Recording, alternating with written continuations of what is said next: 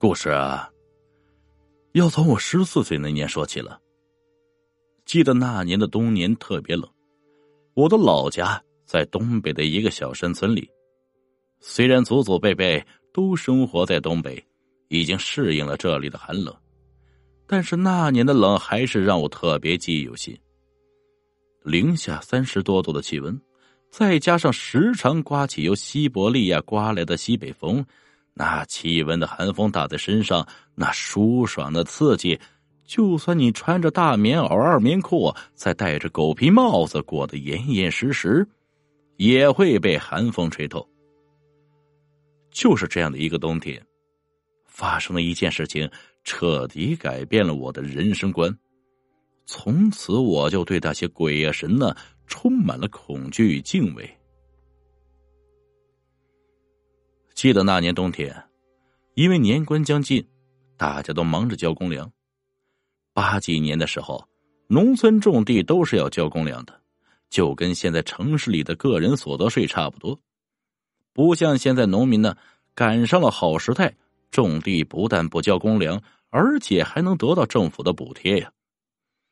再一次和小伙伴玩的时候，听说这县城的打卤面特别好吃。因为特别馋县城的打卤面，所以我嚷嚷着也要跟着一起去。家里人经不起我的软磨硬泡，就答应了，跟着一起去。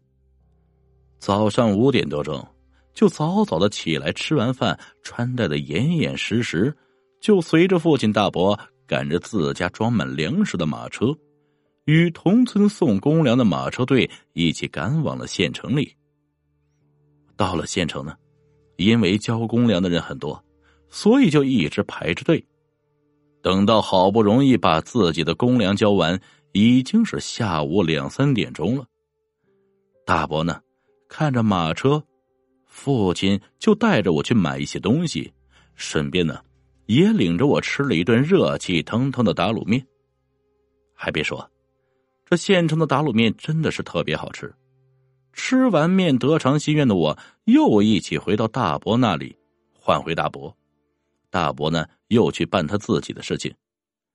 等事情都办完了，已经傍晚五点多。东北冬天这个点儿，天就已经要黑了。这父亲大伯一商量呢，就决定和同村几家有事耽误了的人家一起抄近路回家。就这样。十多个人，四五辆马车，就急忙往回赶路。因为我们家的马年龄比较大了，所以就落在了马车队的后面。当路过一个陌生的坟地时，前面的几辆马车都顺利的过去了，而我们的马车却站在原地不动了。这时天色已经黑了下来，父亲大伯大声喊着：“前面的马车停下来帮忙！”这前面的人好像听不见似的，渐渐的，前面的马车就没了踪影。这时呢，就看见从不远处十几米的一个荒坟处出现了一个不停向我们招手的人。父亲大伯感觉事情不对，就示意我不要出声。这时那个人影见我们不动，就径直的向我们的马车走了过来。与其说是走，还不如说是飘，因为他的脚踩在冬天的雪地上，一点声音都没有啊！就这样，速度很快的向我们飘过来。当快到近前时，我才看清他的脸，她是一个女人，年龄大约三十多岁上，上身穿着一件死人穿的花棉袄，下身是黑乎乎的，好像是穿着一条黑棉裤。脚下是一双绣花鞋，胳膊还挎着一个布包。他顺势就坐到了马车的上面。我再一看他脸，哇的一声，我就被吓哭了。就见他的脸惨白惨白的，两旁脸上还有腮红，眼睛翻着白眼他根本就不是人。显然呢，爸爸和大伯也看到了。大伯一把用手堵住了我的嘴，不让我出声，而爸爸也拼命的用鞭子打着马，可是无论怎么用鞭子抽，这马就是不动。哎呀，只是在原地瑟瑟发抖。这时，那女鬼发出了声音：“我好苦啊，送我一程吧。”接着就是一阵鬼哭，那种很惨很惨的那种。这时，父亲开口了，对着女鬼说：“人有人路，鬼有鬼路，人鬼有别，你还是快回去吧。”女鬼却哭得更惨了。这时，大伯不知道从哪里弄来了一挂鞭炮，点燃了，扔到女鬼坐的那一块同时嘴里破口大骂着一些脏话。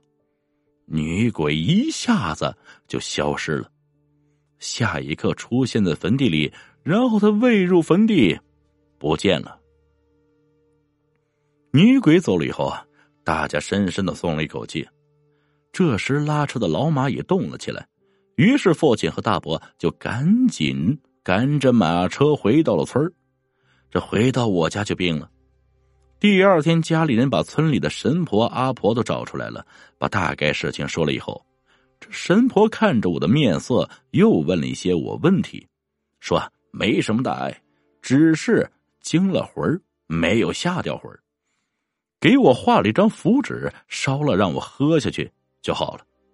果然，没过几天，我的病就好了。后来听大人说，这神婆啊查出了女鬼的身份。原来，那女鬼是因为生前要出嫁，家里人却因为男方拿不出彩礼钱，就把婚给搅黄了。女子想不开，就喝药自杀了。有怨气，死后变成鬼出来吓人。那家人在女儿自杀后也很后悔。听神婆说了之后，感觉很愧疚，于是就请了一帮和尚给女鬼超度了。从那以后就再也没有听过女鬼出来吓人的事情。不管怎么说，从那以后啊，我就再也没有走过那条路。就算是女鬼已经消去怨气投胎了，那我也不会走那条路，因为呢。